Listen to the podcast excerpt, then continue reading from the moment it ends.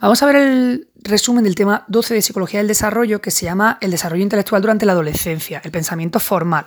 Este tema es cortito, eh, vamos a ver pues, cuáles son las habilidades cognitivas de ese niño que ya ha alcanzado el top 10, que es el pensamiento formal, ya ha pasado por su desarrollo sensorio-motor, el periodo de la eh, bueno, preoperatorio, el de las operaciones concretas, y ya estamos en el pensamiento formal. Tenemos una pregunta de introducción otra pregunta sobre los orígenes del pensamiento formal, otra sobre las características del pensamiento formal y por último, una pregunta número cuatro con las revisiones críticas y las alternativas a la teoría piagetiana sobre el pensamiento formal. ¿Qué nos dice la introducción? Bueno, pues en la introducción lo que nos explica es que mm, con el fin de la infancia y gracias a las adquisiciones y los aprendizajes escolares, el cambio más destacable que nosotros podemos ver en un niño de, esta, en esta etapa es que en el pensamiento infantil, el niño eh, le costaba mucho liberarse de las ataduras del aquí y del ahora. Es decir, que su pensamiento tenía un carácter concreto. Sin embargo, ahora en esta etapa pues va a desarrollar eh, ese pensamiento un carácter abstracto, que es el pensamiento que caracteriza a los adolescentes y a los adultos, ¿no?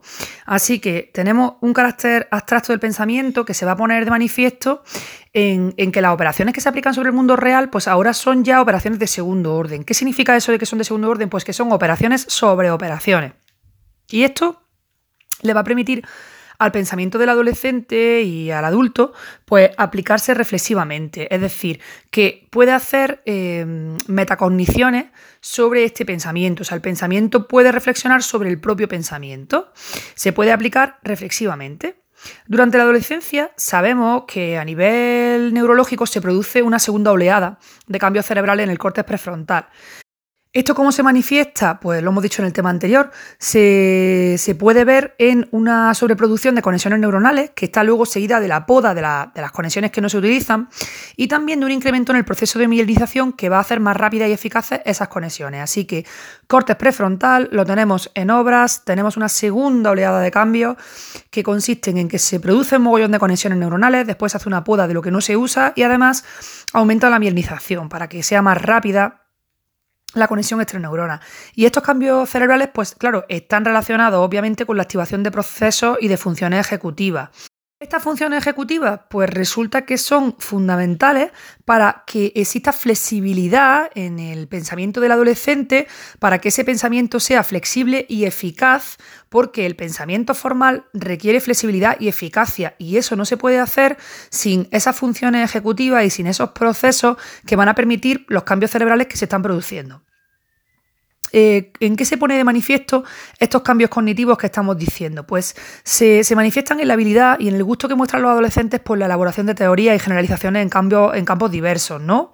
Eh, tenemos a un adolescente que es capaz ya de elaborar y de formular teorías abstractas, comprobarlas empíricamente y, esta capacidad que aparece en el desarrollo individual en la adolescencia pues revela que se ha producido un cambio en el pensamiento.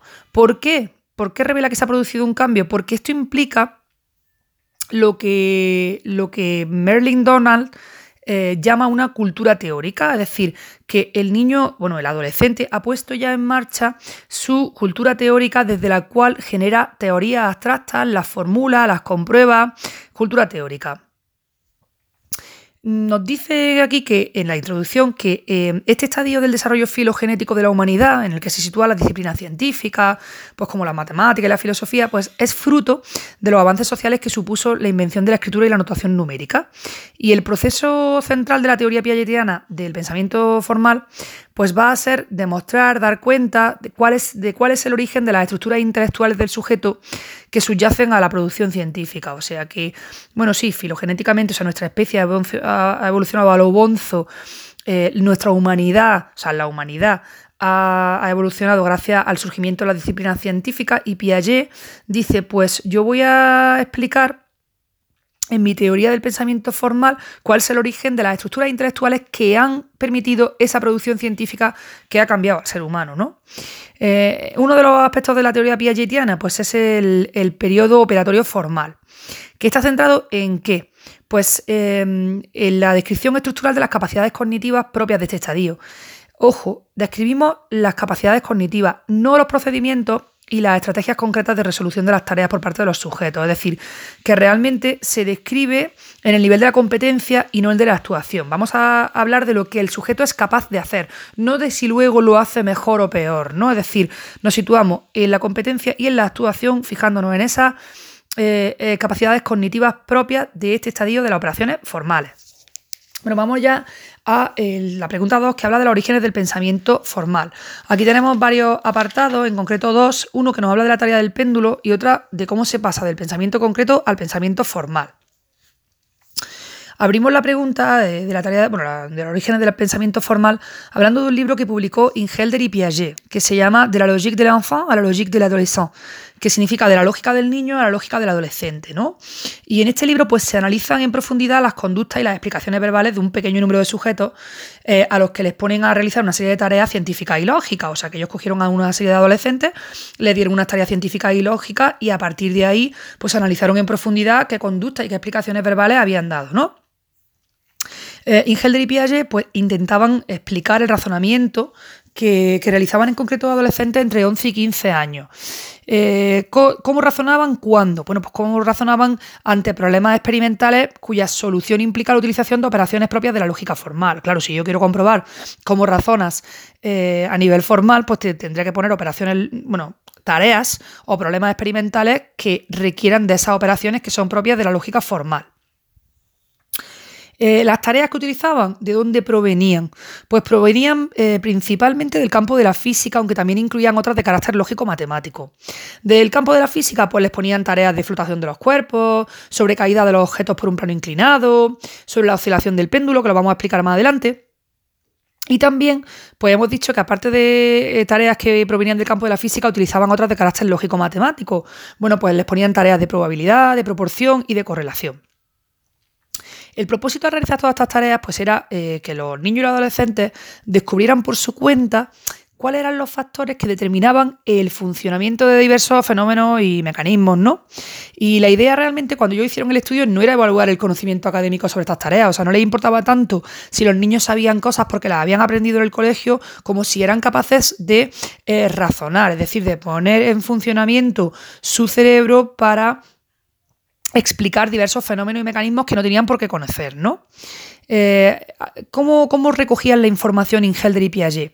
Bueno, pues eh, por un lado eh, se, fijaban en las verbalizaciones dadas por los adolescentes, es decir, que decían, que contaban al resolver el problema, pero no solo se fijaban en lo que decían, sino también se fijaban en las acciones que realizaban y las contrastaciones que hacían para llegar a la solución, es decir, que se fijaban en qué método utilizaban los adolescentes para contrastar su hipótesis. Por ejemplo, vamos a poner un ejemplo. Vamos a imaginar que presentamos a niños de diferentes edades un péndulo. Un péndulo que evidentemente eh, tiene un, peso que está suspendido de un hilo que puede oscilar, porque es un péndulo, ¿no? En un péndulo que tenemos una bola, por ejemplo, abajo, que sería el peso que está suspendido de un hilo. Ese hilo puede oscilar, ¿no? Ir de un sitio para otro, de derecha a izquierda.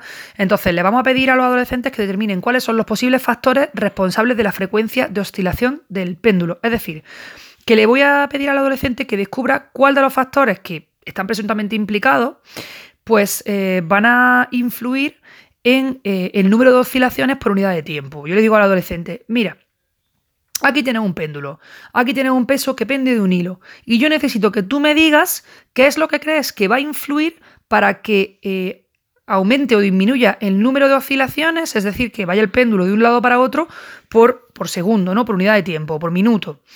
Eh, le voy a dar a elegir, venga, pues ¿qué puede influir en la longitud del hilo, el peso del objeto suspendido, la altura desde la que se suelta em, o la fuerza o impulso que se le imprime? Entonces, em, la respuesta realmente es, nosotros podemos comprobar que el único factor responsable de la frecuencia de la oscilación es la longitud del hilo.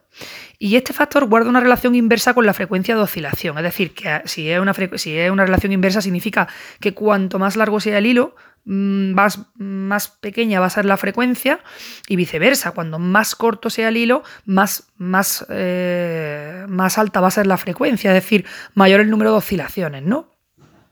Bueno, pues Eh, para llegar a la conclusión, los sujetos de estudio tienen que disociar los factores, es decir, tienen que ir separando. Si le hemos dado a elegir entre longitud del hilo, peso del objeto, eh, altura desde la que se suelta y fuerza o impulso que se le imprime, pues para llegar a la conclusión o para dar una respuesta, lo que tiene que hacer el sujeto es ir disociando los factores, es decir, ir variando cada una de las variables, ojo, manteniendo el resto constantes, claro, porque si los quieres disociar, tienes que, si tienes cuatro factores, pues tres los mantienes constantes, constantes y uno lo cambia. De esa manera puedes saber si ese influye o no, ¿no?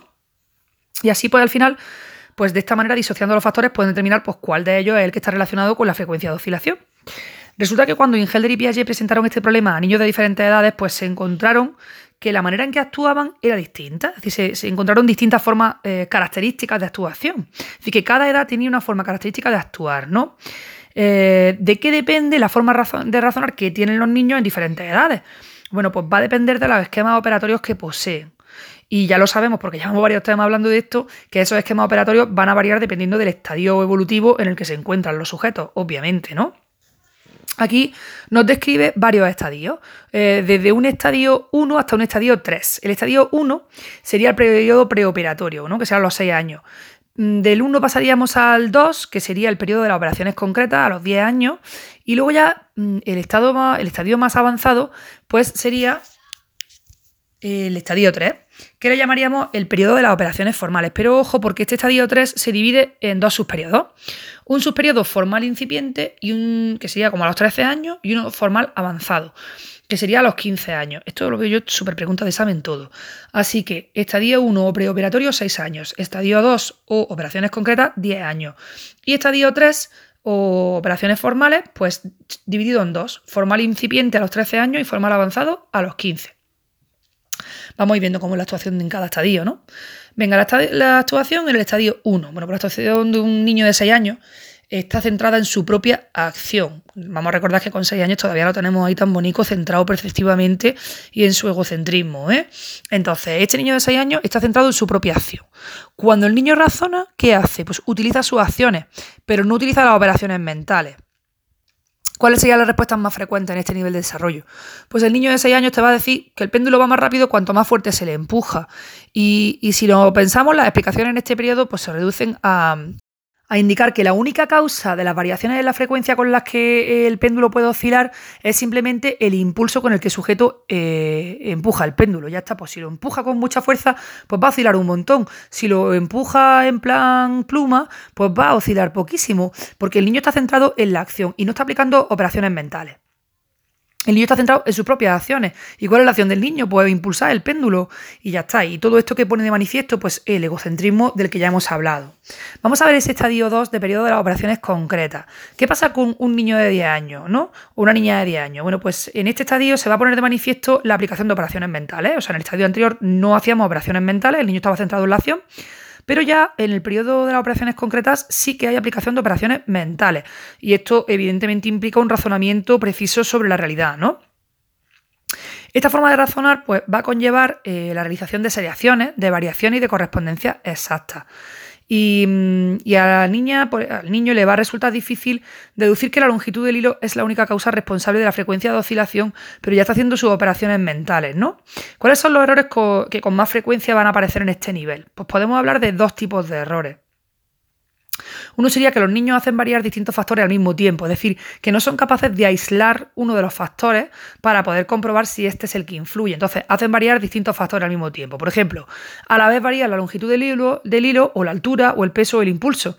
Claro, mm, si tú quieres eh, comprobar si el factor X es el que influye, tienes que aislarlo de, Y, de Z, eh, porque si no, no puedes verlo. Pero en este caso, los niños, claro, no afinan tanto, no llegan capacidades cognitivas del periodo de las operaciones formales y por eso, como no son capaces de aislarlo, pues van a dar respuestas incorrectas. Sin embargo, esto es interesante porque em, ellos creen haber demostrado que cada uno, o sea, a pesar de que no han aislado los factores, no han hecho la disociación de factores, pues eh, los niños creen haber demostrado que cada uno de los factores por separado produce la misma variación en el efecto, ¿no? Luego, eh, el otro error que hemos dicho, pues sería que los niños modifican todos los factores menos el responsable. Y al observar que no se produce ningún efecto, pues dudan también de la intervención de este único factor en la frecuencia de oscilación. O sea, decir, que a mí me habían dado a elegir entre, entre longitud del hilo, peso del objeto, altura de la que se suelta y fuerza o impulso y pongo a prueba todo menos, menos, la longitud del hilo, que precisamente es la que influye. Y como he puesto a prueba tres de los cuatro, pero no he puesto a prueba el que realmente influye, pues ya dudo de si ninguno de ellos eh, va a influir en eso, ¿no? O sea, en, en el número de oscilaciones, ¿no? ¿Qué ponen de manifiesto estos dos tipos de errores? Bueno, pues la carencia de las operaciones lógicas que son necesarias para interpretar los datos de la experiencia y, por supuesto, la carencia de capacidad de disociar factores, ¿no? Si nos damos cuenta, para resolver este problema, pues el niño necesita imaginar todas las posibles combinaciones entre las distintas variables implicadas. Y claro, los errores que cometen, pues lo que evidencian es que los niños de este nivel evolutivo, pues todavía carecen de una combinación formal. Es decir, que ellos se centran en clasificar, se centran en seriar o establecer correspondencias, pero no son capaces de llegar a imaginar todas las posibles combinaciones. Pues esto sería eh, la ejecución de los niños de 10 años en ese periodo de las operaciones concretas. Y ya en el último estadio, pues ya sí que nos encontramos un adolescente que da respuestas en el nivel formal. Eh, en este nivel formal, pues eh, la solución del problema es el resultado de una elaboración muy compleja. Aquí tenemos un adolescente, un preadolescente que ya es capaz de razonar correctamente cuando se encuentra con una situación en la que uno de los factores varía mientras que los demás permanecen invariantes, ¿no? De todas formas, aunque ya está disociando factores, hay que decir que esta conducta de disociación de factores todavía no es completa ni espontánea, ¿no? Em, pero bueno, los sujetos son capaces ya de disociar pues, todos los factores metódicamente, haciendo variar uno solo cada vez y manteniendo constante todos los demás, lo que le va a permitir pues, excluir eh, explícitamente los tres factores no intervinientes. Eh, aquí dice que, la, esta capacidad pues, no es, eh, completa ni espontánea. Yo supongo que lo que quiere decir es que en realidad ya sabe hacerlo porque le han enseñado en el cole, pero no lo dice aquí, es que yo creo que lo que, dice, que, lo que quiere decir es eso, ¿no? Pero bueno, que sí, que tenemos un adolescente cuya forma de razonar, pues evidentemente es cualitativamente diferente en cada nivel evolutivo. Aquí nos señala que hay una tabla en la página 354 que es importante leer. Lo que vamos a hacer es volver a ella cuando eh, terminemos esta pregunta de la cual nos queda eh, cómo se pasa del pensamiento concreto al pensamiento formal. Bueno, tenemos que los esquemas operatorios concretos le van a permitir al niño razonar acerca de la realidad sobre la que actúa. También sobre los hechos que se le presentan y Ojo, no sobre sus posibilidades, porque estamos en el pensamiento concreto. El niño tiene unos esquemas que le permiten, pues en el aquí y en el ahora, a razonar, a hacer operaciones sobre esa realidad que está presente, pero no va a poder contemplar las posibilidades. En este periodo de las operaciones concretas, pues cuando razona a partir de datos reales o concretos, el niño puede estructurar la realidad, o sea, el niño tiene capacidad para estructurar la realidad que se le está presentando y puede establecer pues órdenes y relaciones entre los objetos que la conforman. ¿Por qué decimos que puede establecer relaciones? Hombre, porque sabemos que el niño en las operaciones concretas realiza calificaciones, seriaciones, igualaciones, pues este es igual que aquel, pues este es mayor que aquel, pero realmente no está pensando críticamente sobre esa realidad, ¿no? Si comparamos este pensamiento concreto con respecto al razonamiento del periodo preoperatorio, obviamente tenemos un avance, tenemos una evolución en la que podemos observar pues, que en esta etapa del pensamiento concreto hay una extensión del razonamiento de lo real hacia lo virtual o posible, pero con limitaciones. Por eso estamos a medio camino, porque eh, empezamos a ver un poquito eh, que hay ciertas posibilidades, pero hay limitaciones. Por eso no estamos en el periodo de las operaciones formales, ¿no? ¿Qué posibilidades puede considerar el niño dentro de su periodo de las operaciones concretas? Bueno, pues puede considerar datos que son solo posibilidades cuando se trata de prolongaciones imaginables de las acciones u operaciones aplicadas a un contenido dado. Vamos a hacer un ejemplo para, que se vea claro, ¿no? Vamos a tener una niña que ha hecho una serie, ha hecho una serie con un conjunto de objetos. Por ejemplo, ha ordenado de mayor a menor un conjunto de piezas cuadradas, ¿no? Pues venga, primero he puesto la pieza más grande, después eh, las varias que son intermedias y al final la más pequeña. Esta niña ha hecho una seriación, ha hecho una serie de mayor a menor de estos cuadrados y sabe que podría hacer lo mismo con otros objetos. Podría ordenar círculos, podría ordenar triángulos, podría ordenar sus muñecos. Entonces, claro, contempla la posibilidad, pero como una extensión de eso que ya sabe hacer. Otra manera de hacer pues, esas prolongaciones imaginables que hemos dicho de las acciones u operaciones aplicadas a un contenido dado, pues sería, por ejemplo, esto que hemos dicho de ordenar de mayor a menor, pues decir, venga, una serie es A mayor que B, mayor que C. Pues eh, el niño la puede prolongar mediante la incorporación de nuevos elementos. Por ejemplo, a A, B, C le puede incorporar D y E. Y entonces puede formar otra serie que sería A mayor que B, mayor que C, mayor que D y mayor que E, ¿no? Bueno, luego otra característica del pensamiento concreto es que este va estructurando la realidad por campos o dominios de conocimiento. ¿Qué serían los dominios de conocimiento? Pues, por ejemplo, el tamaño, la superficie, el peso. Y esto lo hace de manera independiente, es decir, sin que el niño establezca relaciones entre ellos. Lo hace de manera independiente pero simultánea, ya que, excepto en el caso del peso y el volumen, las conservaciones se alcanzan en todos los dominios a la misma edad. Si nos acordamos, en el tema 8 habíamos visto que eh, cuando estudiábamos la conservación, hayamos visto que el niño alcanzaba la noción de conservación de la cantidad de sustancia eh, lo primero, ¿no? A los 6-7 años, después adquiría aproximadamente a los 8-9 años la, conservación del peso, la noción de conservación del peso, y por último alcanzaba la del volumen, hasta que se alcanzaba a los 11-12 años, ¿no? O sea que eh, teníamos cantidad, peso y volumen que se, cada una de las nociones de conservación de estos dominios se adquiría en un momento determinado distinto y hablábamos que esto eran de fases horizontales, ¿no? Entre las nociones de conservación, que dependiendo del contenido o del dominio, pues eh, se alcanzaban antes o después. Pues acabamos de decir aquí que el niño va estructurando la realidad por campo o dominio, ¿vale? Eh, tamaño, superficie, peso, y lo hace de manera independiente pero simultánea. Independiente significa que el niño no establece relaciones entre el peso, entre el volumen, no establece relaciones entre ellas, pero eh, cuando decimos que es simultánea es porque excepto en el caso del peso y el volumen, bueno, y la cantidad que acabamos de decir, todas las conservaciones se, alcanzan, en todos los dominios eh, a la misma edad.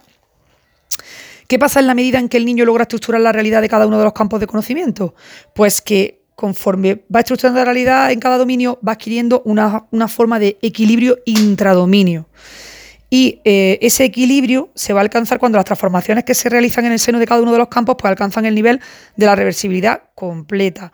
Es decir, cuando el sujeto toma conciencia en el dominio del tamaño, de la superficie, del peso, cuando el sujeto toma conciencia de que la transformación sobre un elemento es reversible y siempre se puede volver a su forma original.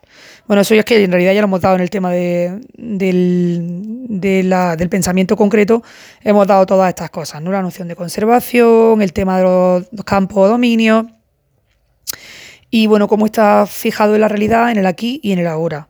El equilibrio este intradominio que hemos dicho, pues no se va a alcanzar de forma simultánea en todos los contenidos, sino que se producen de fase horizontales o interdominio, que es lo que acabamos de decir, ¿vale? Que el peso se alcanza, por ejemplo, se comprende antes que el volumen, la conservación. El equilibrio este de las operaciones concretas es estable. Bueno, pues es estable dentro del campo de conocimiento o de dominio concreto. Sin embargo, es inestable entre las fronteras. O sea que podemos, claro, por eso hemos dicho que se alcanza un equilibrio intradominio, porque dentro del dominio, bueno, pues sí hay un equilibrio en las operaciones, pero entre dominios, pues el equilibrio se vuelve inestable. ¿Esto qué significa? Pues que mm, en cada uno de los dominios se logran formas estables de equilibrio, pero la inestabilidad aparece cuando se trata de establecer coordinaciones entre ellos. O sea que a lo mejor el niño ya ha alcanzado un equilibrio entre dominio con respecto al peso, ha alcanzado un, equilibrio con respecto al volumen, ha alcanzado un equilibrio intradominio con respecto a la cantidad, pero si tiene que coordinar eh, volumen, peso, cantidad, pues ahí ya cortocircuita, ¿no? Hay una inestabilidad. Y, y, esto es lo que hace que el pensamiento concreto de los niños en este periodo pues, no logre resolver todos los problemas que se le planteen bien porque se pongan en juego pues, operaciones heterogéneas que interfieren entre sí, o bien porque se producen interacciones entre los dominios. Y resulta que hemos dicho que la frontera entre los dominios, bueno, el equilibrio entre las fronteras es inestable, entonces el niño pues no es capaz, ¿no? Por ejemplo, el niño puede enfrentarse pues, a problemas en los que intervienen varios dominios, pues peso, volumen, cantidad. Y, cuando esto sucede, a veces eh, los niños se encuentran resultados incoherentes o contradictorios. Y entonces sucede una paradoja, y es que cuanto mejor analizan concretamente la realidad de cada uno de estos dominios, más datos encuentran que no pueden interpretar con certeza. O sea, digamos que como su conocimiento ya no, no es superficial, sino que empieza a ser más profundo, pues más datos se encuentran, cuanto más profundizan, eh, más datos se encuentran que no pueden explicar. ¿Y qué hace el niño ante estos resultados incoherentes, ante estas, contradicciones? Pues al principio la estrategia que usan los niños es ignorar estas anomalías. Es decir, que dicen, ah, pues no, no me di cuenta. Pero claro, poco a poco se van encontrando con que los datos de la experiencia se les van imponiendo, es decir, que no pueden ignorar la anomalía. Y en esta situación, pues eh, resulta que no, se encuentran que no pueden dar respuesta con las estructuras operatorias que poseen. Y ya esto es lo que va a crear pues, un desequilibrio en el sujeto que solo lo va a poder resolver utilizando dos métodos. o bien coordinando los resultados de las operaciones concretas o bien coordinando directamente entre, sí las propias operaciones. En el primer caso, coordinar los resultados de las operaciones concretas. Pues lo que el niño está intentando hacer es eh, al combinar los resultados, al coordinarlos, intenta mm, evitar las contradicciones aparentes a las que conduce el empleo de estas operaciones, ¿no? Eh, hombre, evidentemente estamos hablando de contradicciones cuando los contenidos interfieren eh, de modo complejo, ¿no? Es decir, que el niño dice, Puf, cuando profundizo en cada uno de, a través de las operaciones, cuando profundizo me, bloqueo. Pues voy a coordinar directamente los resultados de las operaciones concretas y así evito las contradicciones a las que precisamente llevan la utilización de estas operaciones concretas. La verdad que aquí no da ningún ejemplo y sería bueno porque a mí me cuesta visualizarlo, ¿no? Pero bueno. Y la segunda manera de resolver este desequilibrio pues, sería coordinar directamente entre sí las propias operaciones. Aquí lo que haría sería pues, coordinar las diversas agrupaciones de clases en un sistema global. Tanto una como otra estrategia pues, va a conducir a la aparición de las operaciones formales. Claro, eh, cuando se produce el desequilibrio, el niño ve que las operaciones concretas no le son suficientes y entonces necesita afinar más y apuntar más alto. Y entonces aparecen las operaciones formales. Porque en las operaciones formales, una cosa muy característica es que eh, estas operaciones formales suponen la utilización de una combinatoria y de la realización de operaciones que se realizan sobre otras ya existentes. Ya lo dijimos en la introducción son operaciones de segundo orden son operaciones sobre las operaciones. Entonces el niño, como estaba en desequilibrio, no podía resolver esa anomalía, esos datos contradictorios que se encontraba cuando coordinaba em, operaciones de distintos dominios, pues tiene que trascender y ir a las operaciones formales. Antes de ver la pregunta número 3, que nos describe las características del pensamiento formal, voy a, voy a hablar un poquito de ese cuadro, la tabla esta de la página 354, que eh, ampliaba información sobre eh, cómo era el desarrollo de, la tarea del péndulo en los niños en los tres estadios, ¿no? El niño de 6 años del periodo preoperatorio, el niño de 10 años de eh, las operaciones concretas y por último eh, ya el desarrollo del estadio 3 del niño que bueno que ya es un adolescente y que tiene pensamiento adolescente, adulto, donde ya utiliza el nivel formal. Aquí lo que tendríamos pues sería las características y ejemplos de la, ejecución de los sujetos en la tarea piagetiana de la oscilación del péndulo. En el estadio 1, en el nivel preoperatorio, pues tendríamos a niños que lo que hacen es que dan impulsos con fuerzas diferentes, es decir, el niño de 6 años coge el péndulo y empieza a empujar la bola, el peso, empieza a darle impulsos con fuerzas diferentes. Y una vez que hace esto, a partir de esa acción, verbaliza lo siguiente. Dice el niño, ah, pues esta vez sí que vais más rápido, pero en realidad el niño no tiene en cuenta que los datos empíricos contradicen su explicación. ¿Esto por qué es así? Pues porque en el nivel preoperatorio el niño eh, no da explicaciones, digamos, basadas en operaciones mentales, sino que en este caso, pues eh, está centrado en la acción y hay una indiferenciación entre las acciones del sujeto y los movimientos del péndulo. Y estas explicaciones pues, estarían centradas en su propia acción, es decir, que el impulso dado por el sujeto al péndulo es el único factor responsable. Ahora vamos a ver qué pasa en el estadio 2, ¿no? en el nivel concreto, que también incluye los subestadios incipiente y avanzado. Bueno, pues un niño de 10 años y 7 meses eh, va a hacer variar al mismo tiempo el peso y el impulso. Luego el peso, el impulso y la longitud, y luego el impulso, el peso y la altura. Y va a concluir en primer lugar, ah, hay que cambiar de peso e impulso, pero para nada el hilo, ¿no? Y cuando se le pregunta al niño de 10 años, pues cómo sabe que el hilo no interviene, pues va a contestar que es el mismo hilo.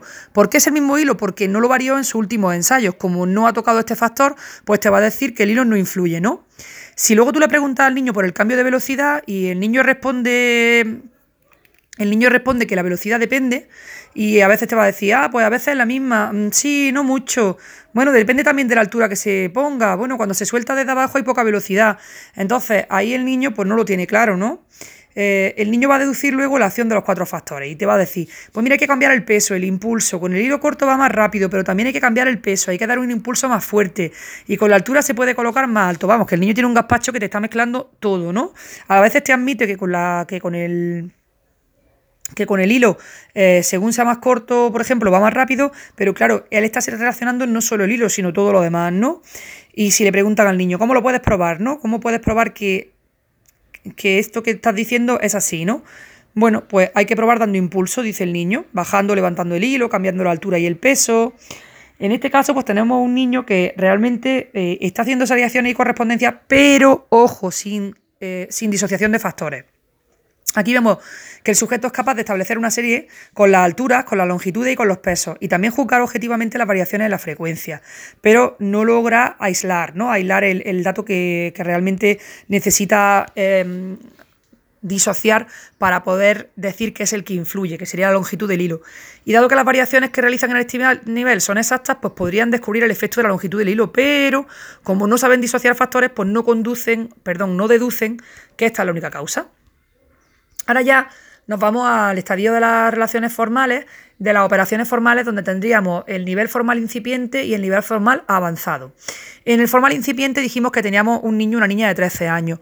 Bueno, pues esta niña puede, a partir del supuesto de, lo, de que lo que hay que hacer para que el péndulo vaya más lento es alargar el hilo, puede partir de ese supuesto, ¿vale? Que necesitamos alargar el hilo para que la oscilación disminuya, pero cuando se le pregunta si es el único factor, duda y piensa en la intervención del peso. Es decir, que casi lo tiene claro, pero todavía no del todo. Entonces dice que, oye, si alargamos el, hilo, mm, va a oscilar más lentamente, o sea que está casi llegando a la respuesta correcta, pero si se le pregunta si hay que tocar el peso, pues dice que a lo mejor también, ¿no?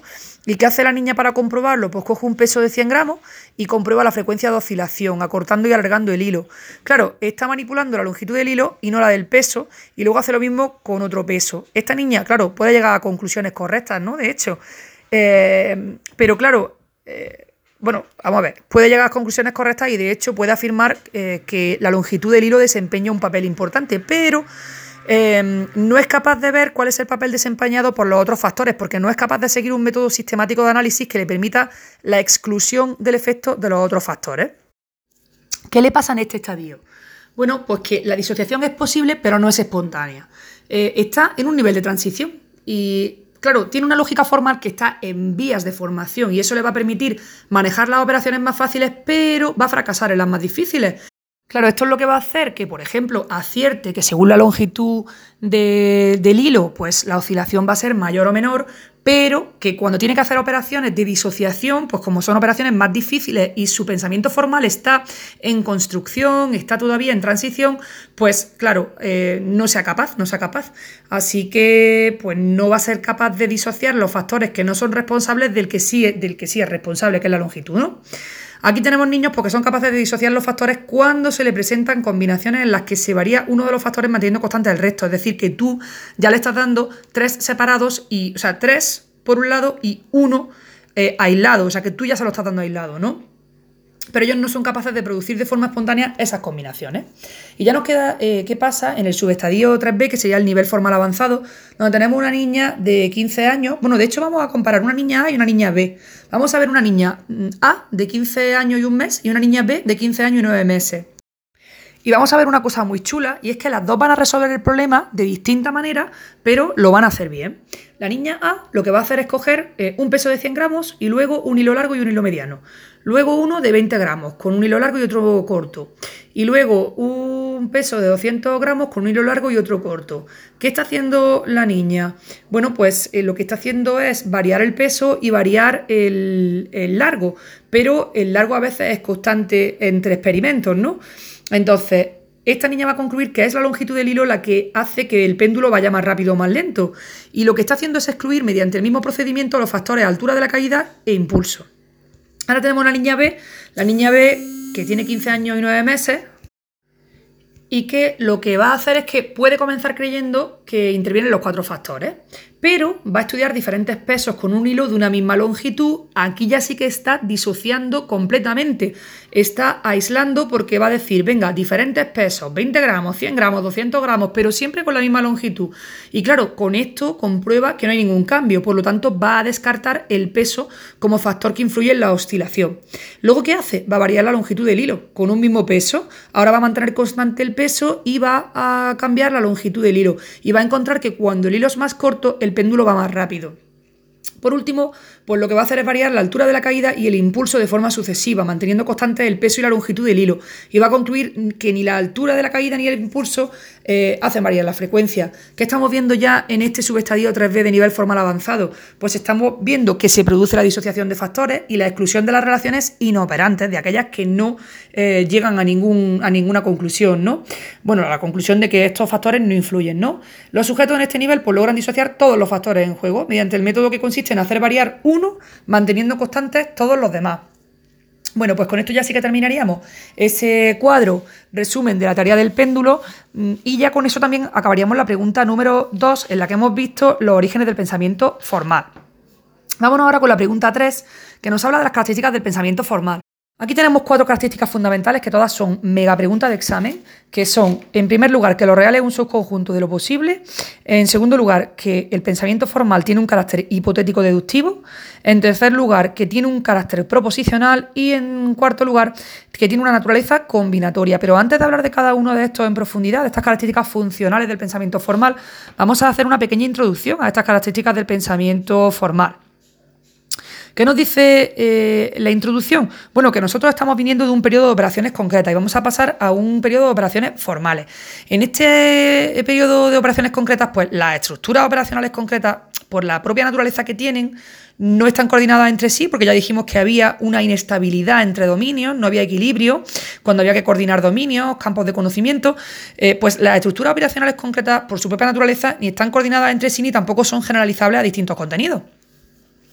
Y es precisamente su carácter concreto lo que va a limitar pues, su aplicación formal. Eh, ¿Qué sería su aplicación formal? Pues aplicar, digamos, ese conocimiento que tenemos eh, a todos los campos, es decir, independientemente del contenido, generalizar. No podemos generalizar, porque claro, el carácter de, este, de estas operaciones es un carácter concreto. Pero ya en el Ahora ya pasamos al periodo de las operaciones formales y nos dicen Ingelder y Piaget que esto supone un cambio intelectual brutal a nivel cualitativo y estructural. ¿Por qué? Porque los sujetos se van a liberar de la atadura de lo real, de lo inmediato, del aquí, de la hora, de lo concreto, y van a ser capaces de pensar de forma abstracta y aplicar sus conocimientos, pues, eh, digamos, las capacidades que tienen, aplicarlas a muchas áreas independientemente del contenido, ¿no? El estadio operatorio formal va a surgir pues alrededor de los 11-12 años, en una, primera fase inicial, que es lo que ya llamaríamos el estadio formal incipiente, y se va a consolidar pues de los 14 a los 15 años, que sería el estadio formal avanzado. Ingelder y Piaget pues, distinguen dos tipos característicos de pensamiento formal. En primer lugar estarían las propiedades generales o funcionales del pensamiento formal, y por otro lado tendríamos las características estructurales. ¿Qué son las propiedades generales o funcionales del pensamiento formal? Bueno, pues tendrían que ver con las orientaciones esenciales del pensamiento de los sujetos en este periodo, ¿no? Eh, pues eso, hacia dónde se orienta su pensamiento. Y por otro lado están las características estructurales que ya estas características estructurales utilizan el lenguaje lógico-matemático para dar cuenta de las estructuras que subyacen al comportamiento cognitivo de los, de los sujetos. Así que características funcionales, características estructurales, las funcionales son bueno, orientaciones esenciales del pensamiento, propiedades generales del pensamiento formal, mientras que las características estructurales ya sí que serían en concreto el lenguaje lógico-matemático con el que el individuo resuelve o explica el comportamiento, su comportamiento cognitivo, ¿no? Eh, actualmente las características estructurales pues tienen un interés escaso y lo que nos centramos más, por lo menos en psicología desde luego, es en las propiedades generales, en esas orientaciones esenciales a las que llamamos pues eh, características funcionales del pensamiento formal. Y Ahora ya vamos a ver esas cuatro características funcionales, pero antes hay que decir que la lógica proposicional y la de clase pues formarían parte de la competencia y subyacen a la actuación de los individuos en el periodo formal. No sé por qué dice esto aquí, porque ahora va a hablar del carácter proposicional y todo esto, así que no, no sé muy bien por qué, por qué lo mete. Pero bueno, venga, vamos a hablar de las cuatro características. Lo primero que dijimos es que, bueno, hemos dicho que lo real es un subconjunto de lo posible, que el pensamiento formal tiene carácter hipotético deductivo, tiene carácter proposicional y naturaleza combinatoria. ¿Qué es eso de que lo real es un subconjunto de, lo posible? Bueno, pues es la característica funcional más importante del pensamiento formal, porque ya hemos dicho que eh, mientras que en el pensamiento concreto estamos ligados al aquí, a la hora, a lo que la realidad me muestra, pero eh, eh, sin embargo en el pensamiento formal estamos contemplando lo posible, ¿qué pasaría si? Es decir, que ahí estamos eh, mm, barajando lo hipotético, lo, que podría ocurrir. Entonces, por eso decimos que lo real es un subconjunto de lo posible. Es decir, que lo que yo estoy viendo ahora es solo una parte de todas las posibilidades. Esto me encanta, ¿no? Porque el intelecto se pone chulito y dice, mira, que yo mm, la realidad solo la voy a admitir eh, como realidad, o sea, solo voy a decir que es verdad después de verificar todo el conjunto de hipótesis posibles que son compatibles con esta situación. O sea, vamos, que hasta que yo no verifique todo el conjunto de hipótesis compatibles, no voy a decir que esta realidad, que este hecho es realidad. Me encanta. ¿Vale? Aquí, en, eh, el, pensamiento concreto, el punto de partida era lo real, pero en el pensamiento formal el punto de partida es lo posible, las diversas hipótesis que genera el sujeto a partir de las cuales razona y también pues todo ese conjunto de operaciones que se podría realizar sin que sea necesaria su ejecución real, porque ya estamos em, en un pensamiento mucho más elaborado donde puedo contemplar lo que podría ser, ¿no? No necesito ejecutar realmente esas operaciones, puedo pensar en ellas. Aquí habría una hegemonía de lo posible, que, evidentemente va a caracterizar al pensamiento formal. Pero hay que tener cuidado, porque eso no hay que considerarlo, o sea, el hecho de que lo posible sea el top ten en el pensamiento formal, no hay que considerar que, eso significa que el pensamiento formal pues, es el dominio de lo arbitrario, es decir, de la imaginación desbocada. Venga, pues si puedo imaginar un pony, eh, un unicornio, eh, vomitando arcoíris en el cielo, pues entonces es posible. No, no tenemos que decir que el pensamiento formal, porque baraje muchas hipótesis, pues es el dominio de lo arbitrario, ¿no? de la imaginación desbocada. Porque el pensamiento formal no se salta las reglas por el arco del triunfo, sino que realmente contempla las reglas y, la objetividad. Y no podemos decir, pues eso, que, estamos hablando de que no, da igual, sino que lo posible sería la condición necesaria para el logro de las capacidades cognitivas propias de este estadio. Bueno, ya hemos dicho entonces esa característica funcional de pensamiento formal, que es que lo real es un subconjunto de lo posible y es la más importante. Ahora vamos con el carácter hipotético deductivo. Bueno, eh, esta capacidad que tiene ya el adolescente, el preadolescente para formular y comprobar hipótesis, está muy ligada a la capacidad para abordar los problemas desde lo posible y no desde lo real y lo acabamos de decir hace un segundo, ¿no? En este caso, el sujeto no va a razonar sobre la realidad percibida, sino sobre enunciados verbales hipotéticos. Esto nos recuerda a psicología del pensamiento a tope, ¿no? Entonces, eh, lo que va a hacer es formular proposiciones, que es una proposición, bueno, pues es una oración, es una afirmación que lo que hace es formular pues, una explicación, una hipótesis sobre un fenómeno concreto. Eh, por ejemplo, la oscilación del péndulo. Una proposición podría ser cuando varía la longitud del hilo, varía la oscilación del peso. ¿Qué va a hacer después de formular esta proposición el individuo? Bueno, pues a partir de esta hipótesis va a deducir las consecuencias pertinentes contrastándolas con la realidad a través de la experimentación. O sea, yo tengo una hipótesis, creo que esto puede ser así y ahora voy a experimentar activamente para contrastar esa hipótesis que yo tengo con la realidad, ¿no? ¿Los niños de periodos anteriores no formulan hipótesis? Sí, sí, formulan hipótesis en su intento de explicación de los fenómenos a los que se enfrentan. Lo que pasa es que lo hacen de forma más rudimentaria, ¿no? Y esta diferencia entre la hipótesis que formula ya un niño en el periodo, bueno, un adolescente en el periodo formal y los, y los niños en los periodos anteriores, pues podrían resumirse eh, en tres cosas, ¿no? En primer lugar, pues que los adolescentes de periodo formal son capaces de descartar mentalmente las hipótesis más simples y primitivas que son típicas de los niños más pequeños. Es decir, que si cogemos, por ejemplo, la flotación de los cuerpos, el estudio sobre la flotación de los cuerpos, por qué los cuerpos flotan, cómo flotan, pues un niño pequeño te va a decir que si una cosa pesa mucho, se va a hundir se va a hundir porque el niño te está explicando la flotación de los objetos en función del peso absoluto, del peso absoluto del objeto. Sin embargo, un adolescente nunca haría esto. Un adolescente mm, rechazaría sin necesidad de comprobarlo empíricamente, o sea, mm, rechazaría la hipótesis de que, de que solo el peso absoluto del objeto es de lo que depende la flotación. ¿Y cómo lo va a hacer? ¿Cómo va a rechazar el adolescente esta hipótesis? Pues simplemente evocando un contraejemplo. Te van a decir, mira, no, eso de que si pesa mucho se hunde es mentira, porque un madero puede pesar mucho y sin embargo puede flotar.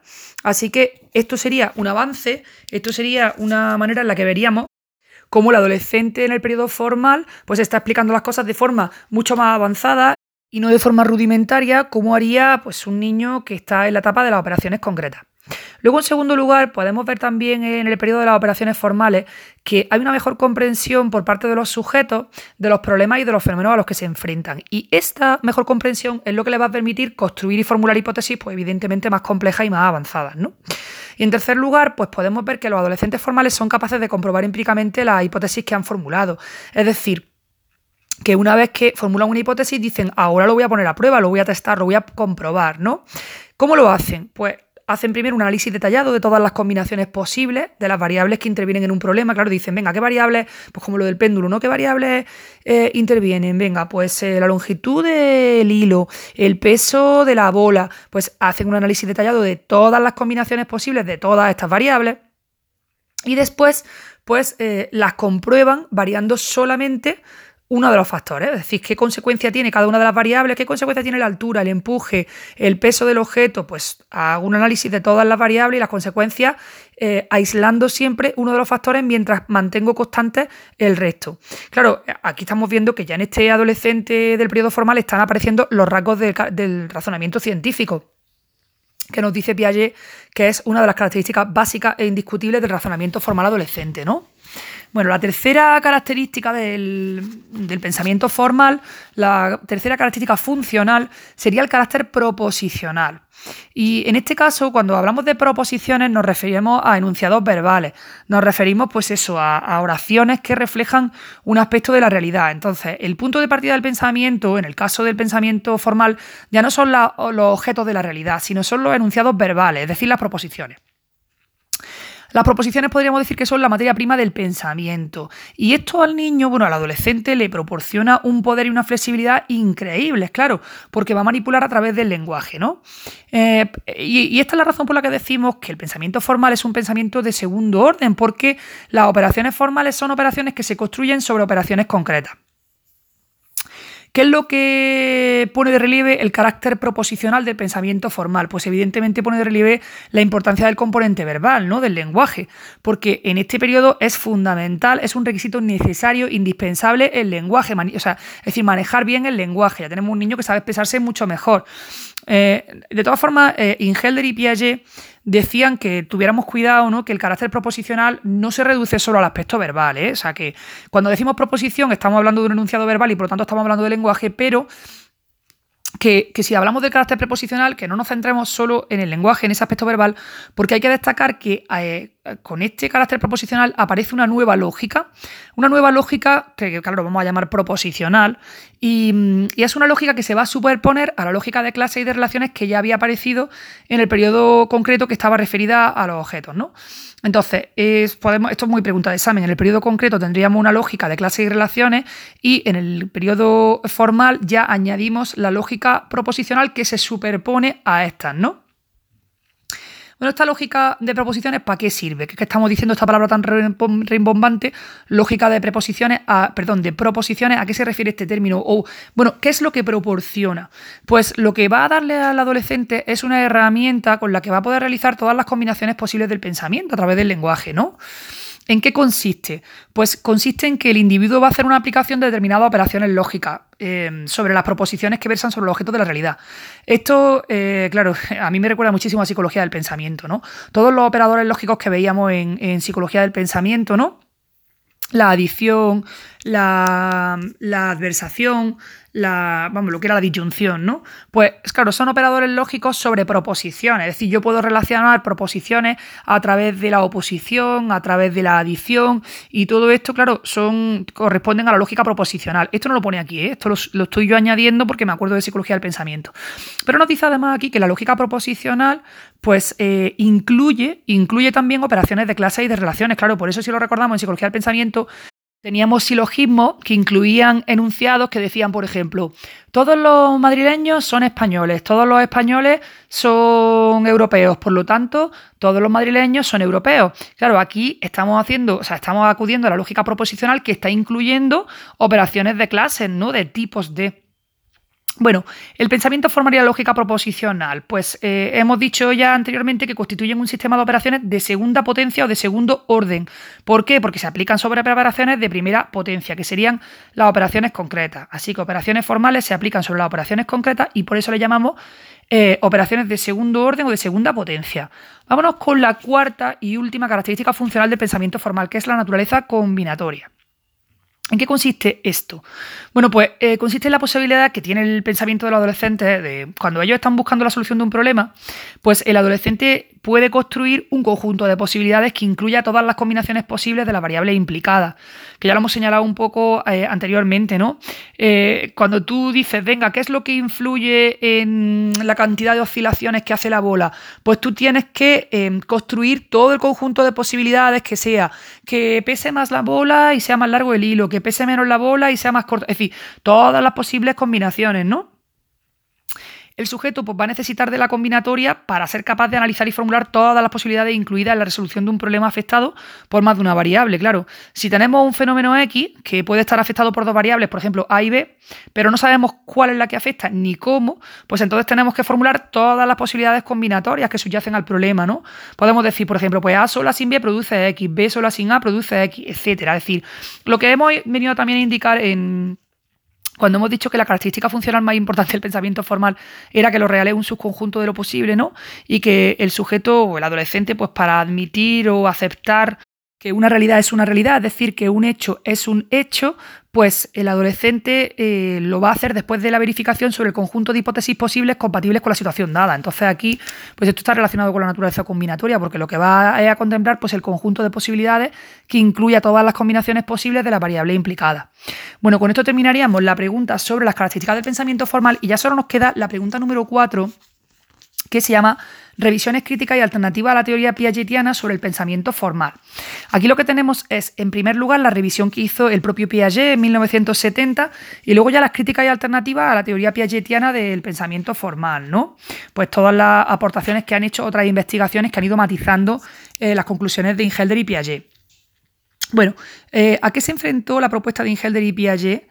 Eh, más tarde después de ser enunciada? Bueno, pues se enfrentó con el hecho de que la actuación formal de los adolescentes en muchos casos se retrasaba. Es decir, que ellos decían, pues cuando llega a los 8 años tal, cuando llega a los 12 tal, pero resulta que algunos adolescentes tenían 12 y 13 y todavía estaban retrasando esa actuación formal, ¿no? Es decir, algunos tardaban e incluso había sujetos que parecía que no habían llegado al periodo formal nunca, ¿no?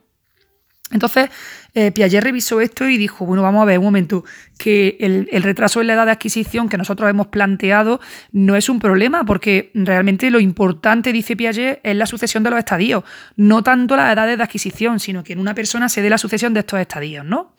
Eh, sí que suponía un problema mayor el hecho de que algunos adolescentes y adultos pues, no mostraran una actuación plenamente formal. O sea, claro, el retraso, eh, digamos, una vez que ellos establecieron cada estadio en qué edad pasaba, bueno, pues el retraso de la, de la adquisición tampoco era un problema muy grande siempre que lo, que lo adquirieran, ¿no? Pero claro, ya encontrarte adolescentes y adultos que no mostraran plenamente un pensamiento formal, pues eso ya sí que ponía un poco en tela de juicio eh, la teoría de Piaget y Helder, ¿no? No obstante, aquí nos dice que realmente todos los sujetos normales llegan, vale, si no llegan entre los 11 y los 12 años, pues a los 14, 15 años eh, sí que suelen llegar a este pensamiento formal y en todos los casos entre los 15 y los 20 años eh, los sujetos llegan a operaciones y estructuras formales. A lo mejor eh, llegan a ellas en terrenos diferentes, ¿no? que van a depender de las actitudes que tienen y de sus especializaciones profesionales. Eh, esto que yo creo que esto lo que viene a decir es que mm, decir que, claro, porque si tú te encuentras adultos que no llegan a actuar plenamente de forma formal, dices, pero entonces mm, se nos cae la teoría. Y yo entiendo que en esta revisión lo que viene a decir es, mira, que todo el mundo alcanza el pensamiento plenamente formal, lo que pasa que no en todos los campos. Eh, las personas, depende de sus actitudes y de sus especializaciones profesionales, pues van a hacer un desarrollo en estas operaciones, digamos, formales de una manera más plena en función de los, oficios que escojan, de los aprendizajes diferenciados que van a elegir eh, en función de su carrera profesional. Y claro, la utilización de estas estructuras formales no va a ser la misma en todos los casos, ¿no? Hombre, yo pienso, por ejemplo, que yo soy filóloga inglesa y no sé nada de física, entonces yo desde luego eh, en las operaciones formales mm, físicamente pienso poco. Quiero decir que no tengo yo una actuación plenamente formal, y en fin, que a veces nos podemos sentir un poco teletábicos, pero a lo mejor pues viene a decirnos Ingelder que aunque no entienda la física, ya he llegado al periodo de las operaciones formales. Esto me alegra, ¿no? Bueno, pues Piaget era consciente de que el periodo de las operaciones formales planteaba problemas y dificultades específicas a su teoría y por eso hace esta revisión en 1970. Vamos a ver ahora las críticas y alternativas a la teoría piagetiana del pensamiento formal y vamos a partir pues, de lo que ocurre en los años 60 eh, porque claro, en todos los temas estamos, una vez que decimos la teoría de Piaget, luego siempre tenemos una pregunta en la que hacemos la revisión eh, por parte de investigadores que sobre todo ponen a prueba desde el punto de vista empírico, o sea, quieren comprobar empíricamente las tesis de Piaget, ¿no? A lo mejor Piaget sacó unas conclusiones súper guay, pero solo cogió a través de sujetos para hacer el estudio. Ahora llegan investigadores de las universidades del mundo y dicen, venga, vamos a hacer una comprobación empírica en condiciones, ¿no? Y aquí nos dicen que esta comprobación empírica es en lo que se centran y no tanto en ampliar la teoría de Piaget o en hacer una revisión teórica, sino, eh, bueno, en ponerlo a prueba, ¿no?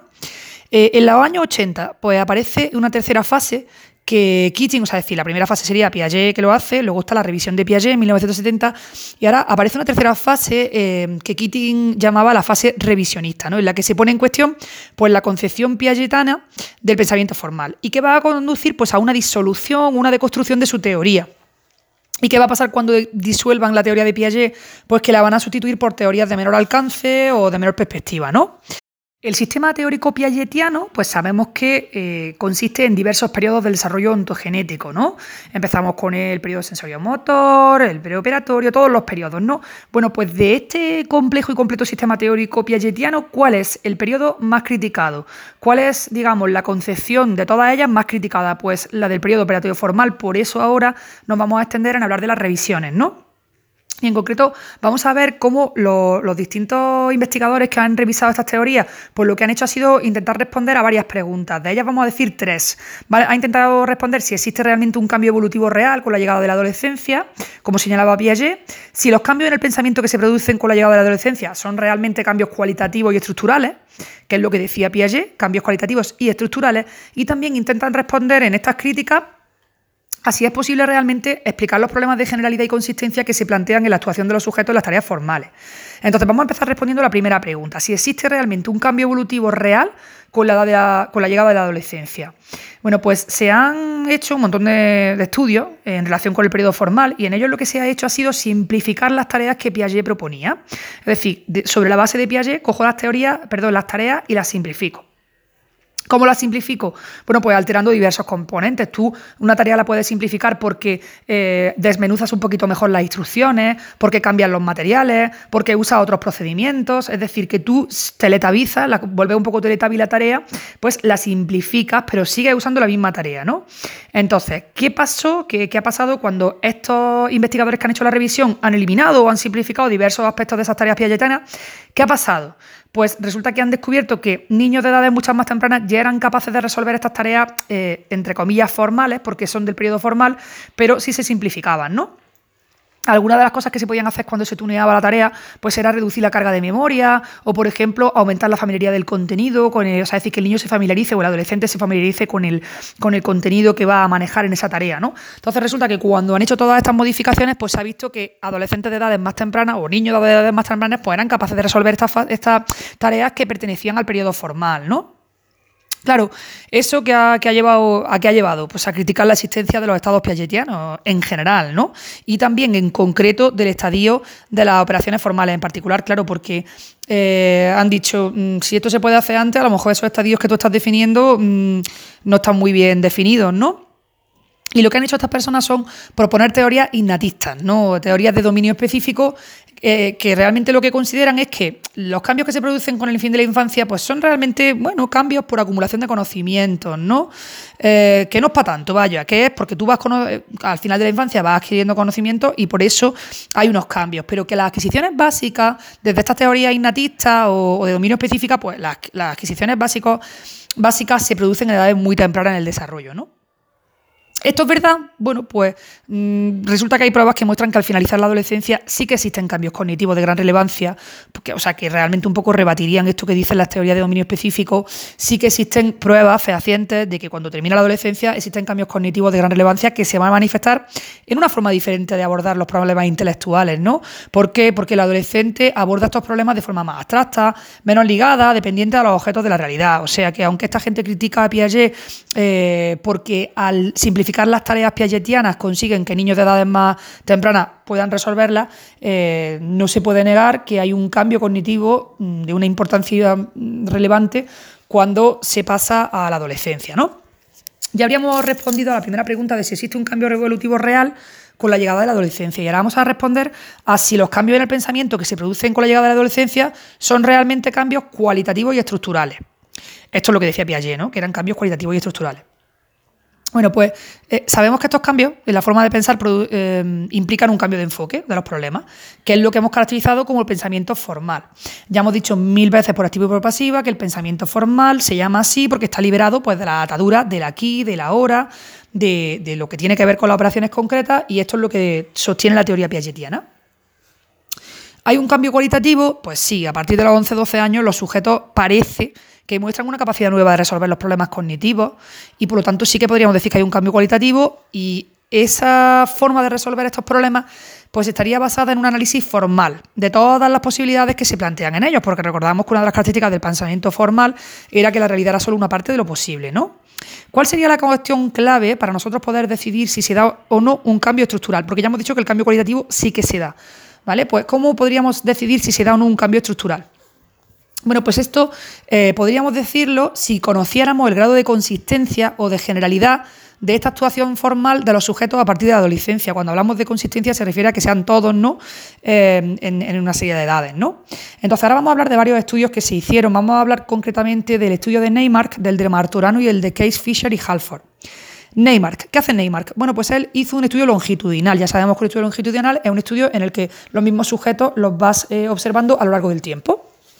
En concreto, Neymark lo hizo a lo largo de tres años consecutivos. Y lo que hizo fue coger tres grupos de niños que al inicio del trabajo tenían 10, 11 y 12. Y evidentemente fueron subiendo pues hasta llegar a 13, 14, 15 al final del estudio, ¿no?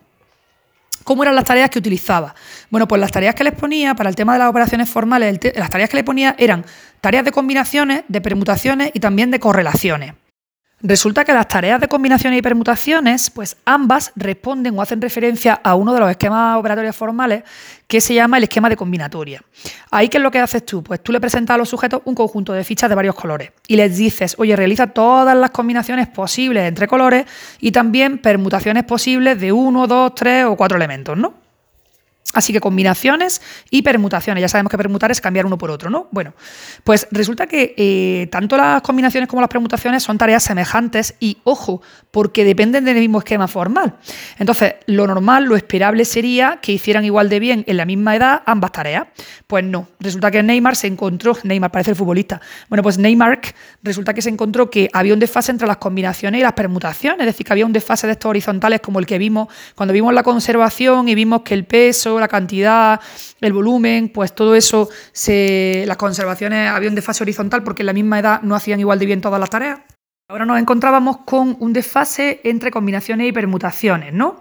Eh, los niños, eh, aunque eran, bueno, los adolescentes, aunque estas dos tareas eran semejantes y dependían del mismo esquema formal, pues eh, hacían mejor siempre las combinaciones que las permutaciones. De hecho, a partir de los 12 años, la mayoría de los sujetos eran capaces de combinar adecuadamente los colores. Eh, sin embargo, en el caso de las permutaciones, pues eh, la aparición de este comportamiento formal se retrasaba hasta los 15 años.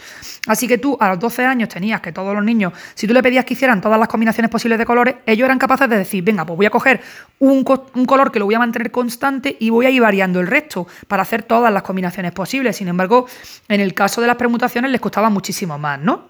Así que las permutaciones eh, a los 15 años. Pero es que además tenían un retraso aún mayor eh, que, con las permutaciones en una tarea en la que le pedían a los sujetos que estimaran la posible correlación entre el color del ojo y el color del cabello. Es decir, que combinaciones antes que permutaciones y permutaciones antes que correlaciones, ¿no? Eh, ¿Cómo era la tarea esta del pelo y los ojos? Pues lo que hacían era que les daban 40 tarjetas a los sujetos y les mostraban dibujos de cara humana en las que se podían observar pues estos rasgos, ¿no? Pues gente que tenía el pelo rubio y los ojos marrones, el pelo negro y los ojos marrones, en fin, todo lo que, bueno, negro no, moreno o rubio, ¿no? Bueno, ¿qué, es lo que exige un pensamiento? O sea, un, ¿cómo puedes tú eh, considerar las correlaciones? Pues si tú actuaras eh, con un pensamiento formal, tendrías que considerar por un lado los dos casos favorables, que sería tener los ojos marrones y el cabello moreno, o tener los ojos azules y el cabello rubio, que sería como lo típico, ¿no? los casos favorables, y por otro lado, tener en cuenta los dos casos desfavorables, que sería ojos marrones y cabello rubio, y ojos azules y cabello moreno. ¿no? ¿Qué encontró Neymar en los sujetos de 15 años? Bueno, pues se dio cuenta de que todavía eran incapaces de una actuación formal de este tipo, ¿no? Y todos esos resultados, pues lo que pusieron de manifiesto es, en primer lugar, pues que es cierto que aparece un nuevo tipo de pensamiento a partir de los 11-12 años, y eso se muestra en la tarea de combinaciones. Luego que existe un desfase horizontal que ya lo hemos dicho, entre tareas dependientes del mismo esquema formal, como lo muestra el retraso en la, en la prueba de permutaciones, porque ya hemos dicho que combinaciones y permutaciones, mm, digamos que dependían del mismo esquema formal, sin embargo las combinaciones se adquirían a los 12 años y las permutaciones a los 15, ¿no? Y que además, la tercera conclusión de Neymark es que el desfase es mucho mayor con las correlaciones cuya resolución en términos formales pues, no aparece a los 15 años. Pues esto sería el estudio de Neymark. Ahora nos vamos con Martorano. Bueno, pues Martorano quería ver si el cambio que. O sea, ya sabemos que existe un cambio cualitativo en el pensamiento cuando se llega a la adolescencia, pero Martorano dice, vale, pues yo voy a poner a prueba si ese cambio se formula, se puede formular en términos estructurales, no solo cualitativos, sino también estructurales. ¿Cómo lo hace? Bueno, pues coge a 80 niños y adolescentes eh, de cuatro grupos de edad. Eh, pues la, la edad oscilan desde los 11 hasta los 17 años. Él los somete a una serie de pruebas y se da cuenta de que hay una gran variación eh, de unas pruebas a otras. Y claro, esto viene un poco a, a decir o a contradecir más bien una concepción estructural del pensamiento formal. No estoy muy segura, pero creo que lo que quiere decir entonces con, concepción estructural es como que si todo depende de la misma estructura que ha evolucionado, entonces pues todas las pruebas deberían hacerlas más o menos igual, ¿no? Entonces, esa variabilidad eh, pues eh, viene un poco a contradecir que pueda haber una concepción estructural del pensamiento formal, porque si depende de la misma estructura no debería haber variabilidad, ¿no? ¿Cuándo es más alta la variabilidad? Bueno, pues las pruebas que pertenecen a diferentes esquemas formales, claro. O sea, si dependen del mismo esquema formal, pues a lo mejor hay menos variación entre lo bien o lo mal que hacen los niños de una misma edad una prueba que cuando dependen de esquemas formales diferentes. Eso sí tiene sentido, ¿no? Entonces, Marturano se encuentra pues eso, que, hay variabilidad más alta en las pruebas que pertenecen a diferentes esquemas formales que cuando dependen del mismo esquema.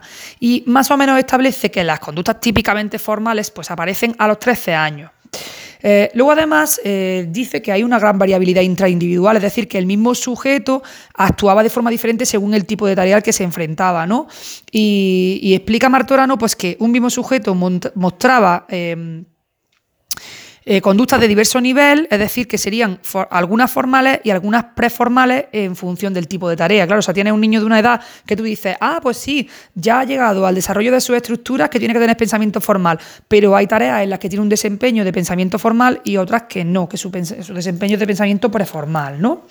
Antes dijimos que había tres estudios, pero me he equivocado, hay cuatro, porque no solo son Neymar Martorano y Case Fisher y no sé qué, sino que también tenemos a Shire. Bueno, Shire hace una prueba, hace un estudio parecido al de Martorano y utiliza también un mogollón de tareas. Utiliza la oscilación del péndulo, de la balanza, la del plano inclinado, la combinación de líquidos y la flexibilidad de las varillas. Los sujetos estudiados en este caso, pues eh, no son, porque claro, Neymar y Martorano cogieron eh, sujetos de distintas edades, ¿no? Eh, Neymar hizo el estudio longitudinal este con sujetos de 10, 11 y 12 años y Marturano lo hizo con adolescentes de los 11 a los 17 años. Pero Shire llega y dice, y dice no, yo voy a concentrarme en, adolescentes de un mismo grupo de edad y voy a coger a niños, a muchachillos de 14 años. ¿Qué encontró Shire en su estudio? Bueno, pues lo que encontró es que había una gran homogeneidad en la dificultad de las tareas. Estas tareas que hemos dicho del péndulo, la balanza, el plano inclinado, bueno, pues eh, cuando consiguió, o sea, cuando ya terminó el estudio, vio que los adolescentes de 14 años, la prueba que les resultaba más fácil era la de la flexibilidad de las varillas y la que les resultaba más difícil era la tarea del plano inclinado. Pero como que un poco a todos siempre era la misma prueba la que les parecía o más fácil o más difícil.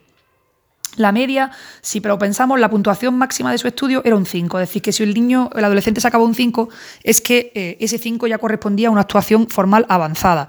Y eh, pues eh, las puntuaciones que obtuvieron oscilaban entre los 3,28 puntos en la tarea más difícil, que era la del plano inclinado, y los 3,47 para la más difícil, que era la flexibilidad de varilla.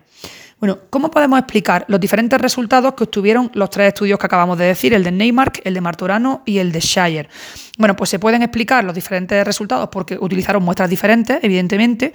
Hay que tener en cuenta que Shire utilizó una muestra de una única edad y el segundo factor eh, pues tiene que ver con los materiales y los procedimientos que utilizaron. Eh, Shire además desarrolló y utilizó pues, en su estudio un procedimiento de papel y lápiz. ¿Eso qué permite? Pues permite una evaluación precisa de la actuación de los sujetos, porque lo que tienes es a un investigador que tiene criterios sistemáticos de aplicación, que está tomando nota con lápiz y papel eh, y esto no lo hicieron Marturano y Neymar, sino que los otros lo que hacían era pues em, que tenían procedimientos y sistemas de evaluación que no estaban tan sistematizados. Y como no estaban tan sistematizados, dependían mucho de la interpretación de los investigadores. O sea que Sayer tenía como un poco más de metodología a la hora de reflejar los resultados. En resumen, de todas formas, ¿qué es lo que podemos decir a la luz de los datos que arrojan o de los resultados que arrojan pues estos tres estudios? Pues podemos decir que aunque existen evidencias a favor, podemos decir que no permiten verificar la hipótesis piagetiana sobre la existencia de una estructura de conjunto unitaria que caracterice al pensamiento formal. Así que diríamos un poquito en conclusión que Piaget proponía que había una estructura de pensamiento formal específica eh, que en conjunto era unitaria y no se puede verificar esto porque, aunque existen evidencias a favor, pues eh, no son suficientes, ¿no?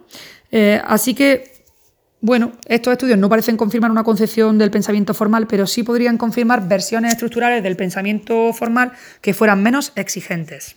Y ya el último estudio sería el de Case, Fisher y Halford, que proponen pues, que existe, eh, realmente existe un, un, estadio abstracto formal que es semejante al estadio de las operaciones formales de Piaget. ¿no? Lo que pasa es que ellos eliminan la descripción lógica piagetiana.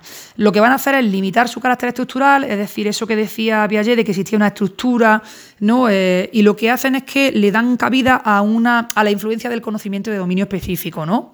Ellos lo que hacen, estos investigadores, es que acuden a, a las propuestas eh, explicativas que se pueden extraer de la psicología del procesamiento de la información, es decir, que explican este, este estadio abstracto formal que sí que reconocen, pero no desde la lógica, desde la lógica piagetiana, sino desde la psicología del procesamiento de información y lo que hacen es intentar pues, explicar y dar cuenta de los procedimientos y las estrategias específicas que los sujetos aplican a la resolución de problemas concretos. Nos queda ya responder a la última pregunta de las que habíamos planteado, que es si es posible explicar los problemas de generalidad y consistencia que se plantean en la actuación de los sujetos en las tareas formales. Y para eso tenemos a Gray. Gray propone dos enfoques. Uno de los enfoques se centra en la influencia del conocimiento exógeno, es decir, del conocimiento externo al sujeto, y el otro se refiere al proceso de construcción interno, es decir, al proceso endógeno del conocimiento. ¿Qué podemos decir respecto a la influencia del conocimiento externo en la adquisición del, del pensamiento formal? Bueno, pues aquí tendríamos que destacar la posible falta de familiaridad de los sujetos estudiados con los mecanismos físicos que subyacen a la mayor parte de las tareas piagetianas. Que lo, dicho, lo hemos dicho antes, ¿no? Cuando hablamos de si existía un cambio evolutivo real con la llegada de la adolescencia, dijimos que algunos eh, teóricos pues habían propuesto simplificar, teletabizar las tareas piagetianas porque a lo mejor eran demasiado exigentes a la hora de la carga de memoria y y hablaban de también la importancia de la familiaridad del contenido. Pues ahora llega Gray y dice, Oye, eh, podemos eh, decir que algunos de, los problemas en el fracaso de las tareas piagetianas era la falta de familiaridad que tienen los sujetos con, ciertos mecanismos físicos que subyacen a estas tareas, ¿no? Eh, ¿Cuál sería el razonamiento que propone Gray? Pues él dice, mira, las tareas que Piaget proponía estaban basadas en, conceptos de la física que los sujetos apenas conocían. Y claro, eso hace que se pueda dificultar el desarrollo de un nivel de actuación formal. ¿Cuál fue la consecuencia de estas observaciones que hizo Gray ¿no? sobre el efecto de la familiaridad? Hombre, pues que se propusieron tareas en las que se pudiera estudiar el pensamiento formal, pero con tareas cotidianas, ¿no? Es decir, pues tareas extraídas de la experiencia diaria de los sujetos que no exigieran tener ciertos conocimientos de física, porque claro, eh, si te ponen una tarea que es que tú no tienes ni idea porque no estás familiarizado con ese campo, pues claro, es probable que parezca que no has llegado al pensamiento formal, pero es simplemente por la falta de familiaridad. Aquí hacen referencia a una tarea que vimos mucho en psicología del pensamiento, que es la tarea de selección de Wayson. Voy a explicar primero qué es y luego voy a, relacionarlo con el punto en el que estamos hablando. ¿no? La tarea de Wayson es una tarea en la que tú coges a los sujetos y les presentas cuatro tarjetas. Esas tarjetas, por un lado, tienen un número y por el otro, una letra. Y están en la siguiente disposición: E, D, 4 y 7. ¿En qué consiste la tarea? Bueno, pues tú le vas a decir al sujeto que sin levantar la tarjeta, te diga cuál o qué tarjeta tendrían que levantar para comprobar la exactitud de un enunciado condicional.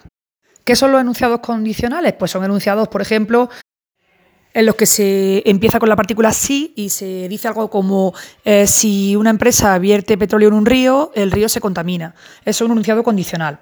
En esta tarea de Wayson le vamos a dar a, a los sujetos estas tarjetas y le vamos a decir, mira, tienes que comprobar, sin levantar las tarjetas, ¿vale? Sin levantarlas, me tienes que decir qué acciones serían necesarias, es decir, qué tendrías que levantar para comprobar em, las actitudes de este, de este enunciado. Y el enunciado es el siguiente.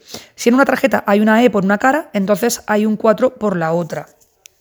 Claro, los sujetos tienden a, levantar la E y el 4, que es lo que han escuchado, pero realmente lo correcto sería levantar la E para verificarlo y levantar, por ejemplo, el 7 para falsarlo. Pero bueno, estos son rollo y paranoia de psicología del pensamiento. Esto no hay que entenderlo tanto. Simplemente eh, le hemos dado al individuo una serie de tarjetas.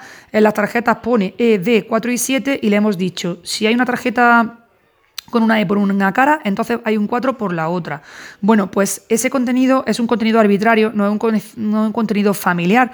Entonces podríamos pensar que eh, si le damos un contenido familiar podemos facilitar su resolución.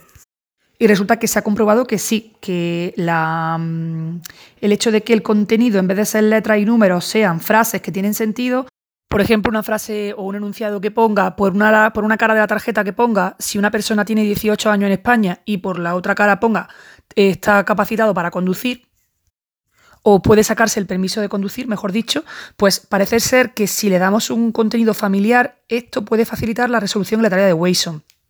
Vale, pues muy bien. Entonces, esto apoyaría por la teoría esta de Gray. Sin embargo, se ha descubierto también que la familiaridad no siempre produce efectos beneficiosos. Y eso también lo vimos en psicología del pensamiento, que a veces Teníamos que resolver eh, silogismos y si nos dejábamos influir por nuestro conocimiento del mundo, no aplicábamos correctamente los operadores lógicos. Entonces, en este caso, la familiaridad pues, no tenía ese efecto beneficioso, sino que nos liaba, ¿no?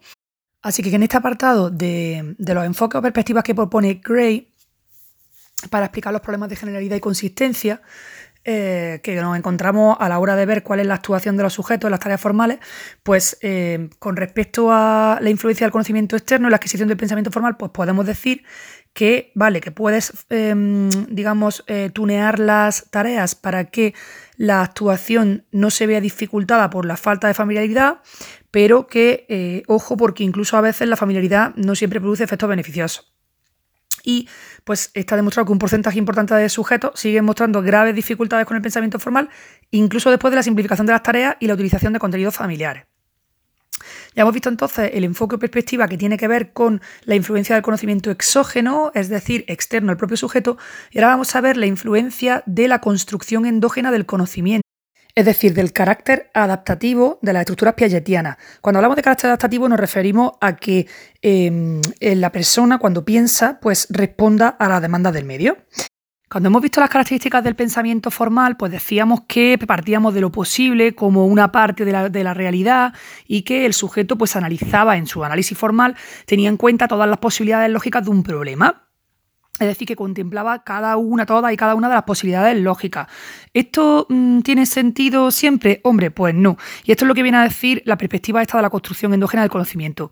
Que mm, un pensamiento basado en un análisis formal, donde se analiza minuciosamente cada una de las posibilidades lógicas, pues tiene sentido en un contexto particular, por ejemplo, en una investigación científica en un contexto educativo, en un contexto profesional o muy formalizado, pero claro, en la vida real, en el día a día, pues a lo mejor no es muy adaptativo, ¿no? En la mayor parte de las situaciones no es muy adaptativo ponerte a analizar todas las posibilidades lógicas. Lo normal es que el sujeto cuando se enfrenta a una situación que requiere una respuesta que, depende del contexto, ¿no?